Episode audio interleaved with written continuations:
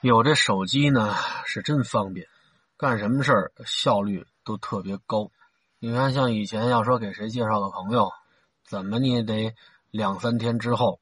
这你现在有了手机，都不用等到当天晚上，啊，说完这事儿，扭脸打个电话就能知道人家愿意不愿意见。别的事儿也一样，当然了，这得看你手机放在谁手里头。你把手机搁我妈手里头，也是废物一块。怎么想起说手机来了呢？前两天和一朋友吃饭，啊，也是西城教育口的一哥们儿。自打接上这电话之后，这饭就没心思吃了，啊，就给人帮忙。帮什么忙呢？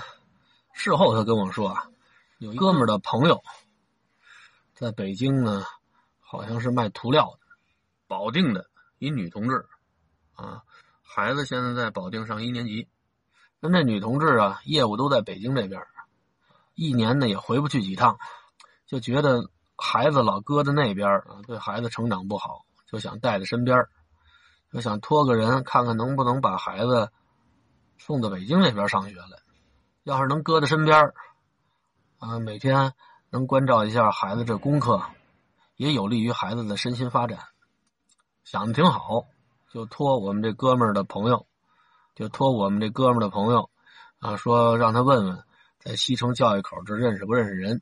说在北京这儿找一个小学，把他们家孩子给转过来，在哪上都行，不挑地方。啊，中间你说上下打点个多少钱吧，咱这都好商量。我们这哥们呢也是热心肠，先给西城一个主任打电话问，人家一听是这事儿，当时就说没戏，啊。西城区现在所有的小学都不允许接收借读学生，就是外地的学生，你想进来没戏。你甭管这学校多次，三流学校里的三流学校，这样的孩子都进不来。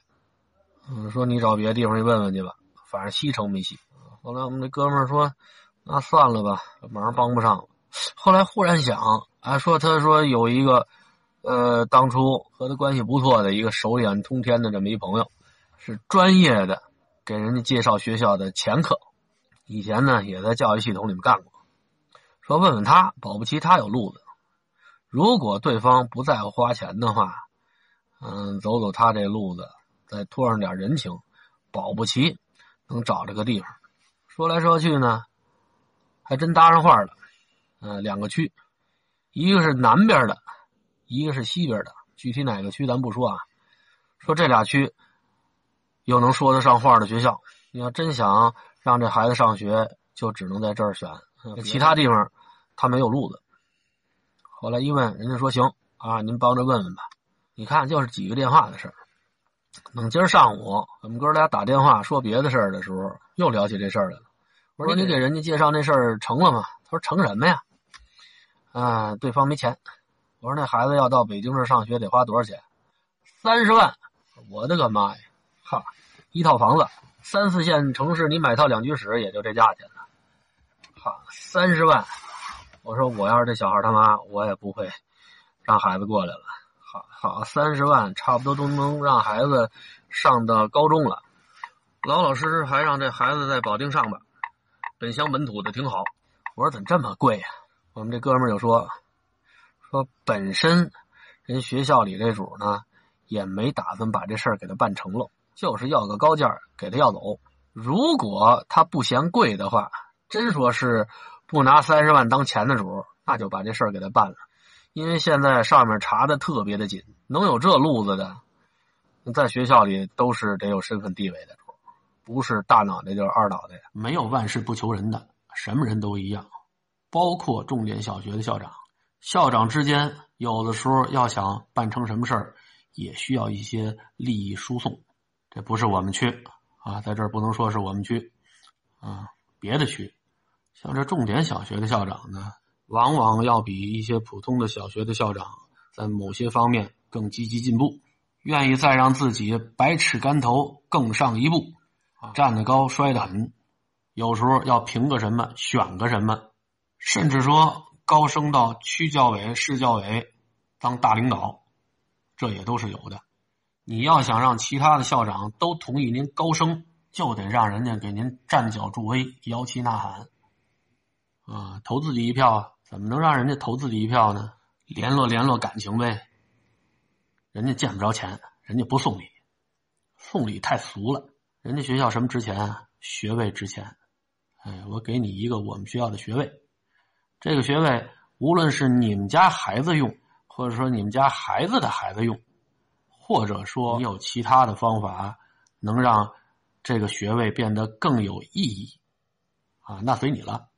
所以有的时候你看好多重点小学门槛特别高，在他们那儿上学得查你户口，得查你的学区房，那时候还讲的学区房呢啊，得看他们学校是不是划片校。哪怕你们家就住我们学校外墙，你不是这片的都不行。有时候还得查你们家三代，你们家在这儿是不是住够三代了啊？是不是这儿的老住户？哎呦，查的那叫一个严。但是有好多学生，你要看他的家庭住址，根本就不是这一片怎么进去的？有可能就是这种关系进去的。要不是黑市上哪来的那些学位啊？接这业务肯定不能白跑，你中间。肯定得有好处。那你要说我心善，五六万块钱我把这事儿给你办了，承担的风险和你收三十万是一样的。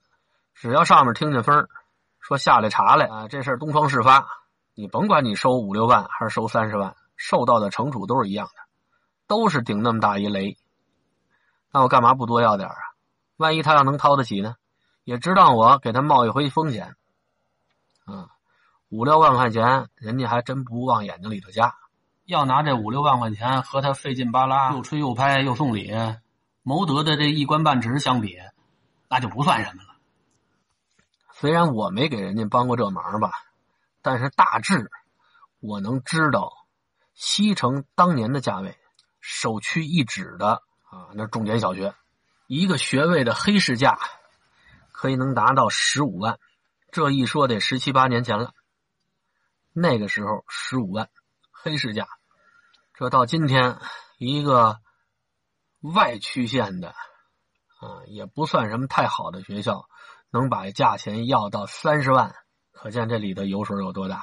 所以我就劝，凡是想让孩子上北京上学的这些家长啊，如果你不是说手眼通天，啊，这天得是九层天以上的那种天，就别费那劲了。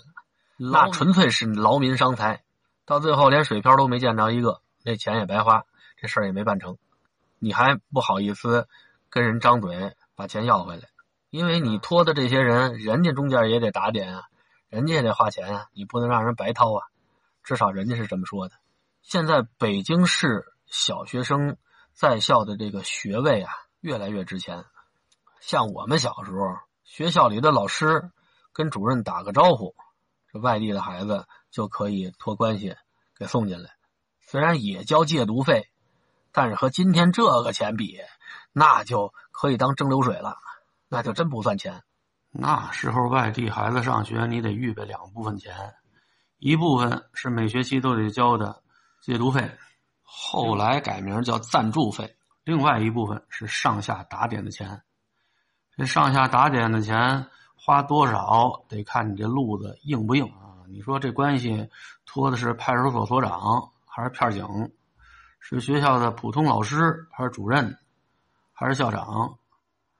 啊，如果说这校长就喜欢吃大肠头啊，这学生家长正好又有一个猪肉摊位，每周都往校长他们家送那个洗干净了的大肠头，那就是一句话的事儿。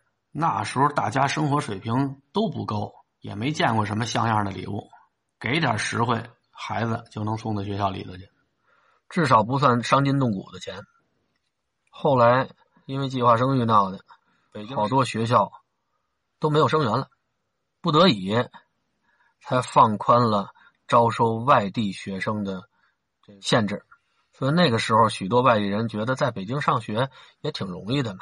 你想那时候我们学校。学生家长得有一半都是外地的，有的是自由市场卖菜的、卖瓜子的，还有收废品的，大部分都是底层民众，五花八门，干什么的都有。他们的孩子想进学校，那是轻而易举，并不难。像有的学校招收一些打工子弟的孩子，做得好的，还能得到表扬嘉奖，上电视、上报纸，这都有。你看现在还有吗？一个时期一个政策，像过去的学校里头专门有人就吃借读生的，哎，他愿意学校来借读生，你来不能白来啊，你上下得打点啊，至少我这一块你得打点到位了，否则你进不来。有人专门吃这个。后来教委狠抓了一回，北京市重要的两个城区抓起来俩校长，啊，教委职能部门。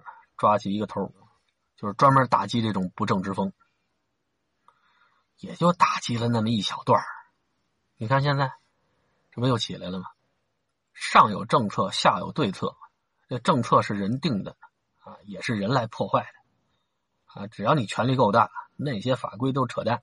像以前啊，有的地方啊，学校的一把手手里是有名额的，上级的主管部门。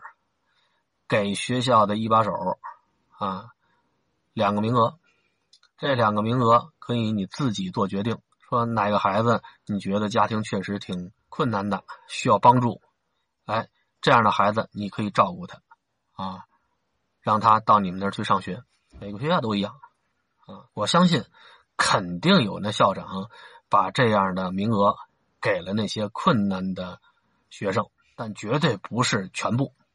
要么那黑市价怎么炒到十五万呢？这样的学位就是专门给某些一把手变现用的。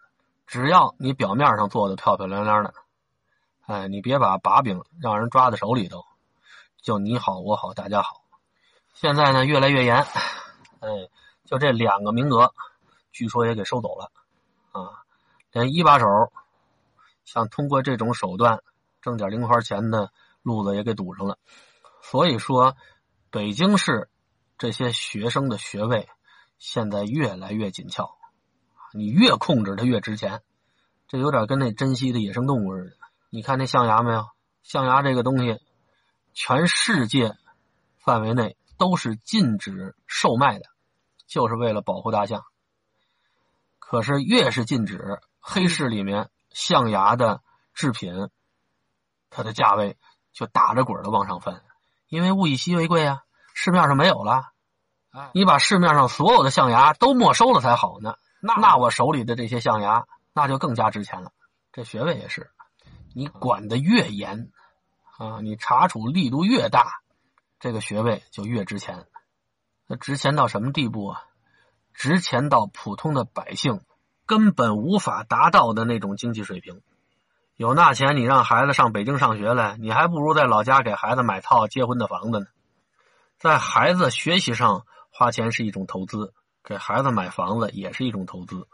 在房子上的投资回报要远远大于你给孩子在学习上的投资。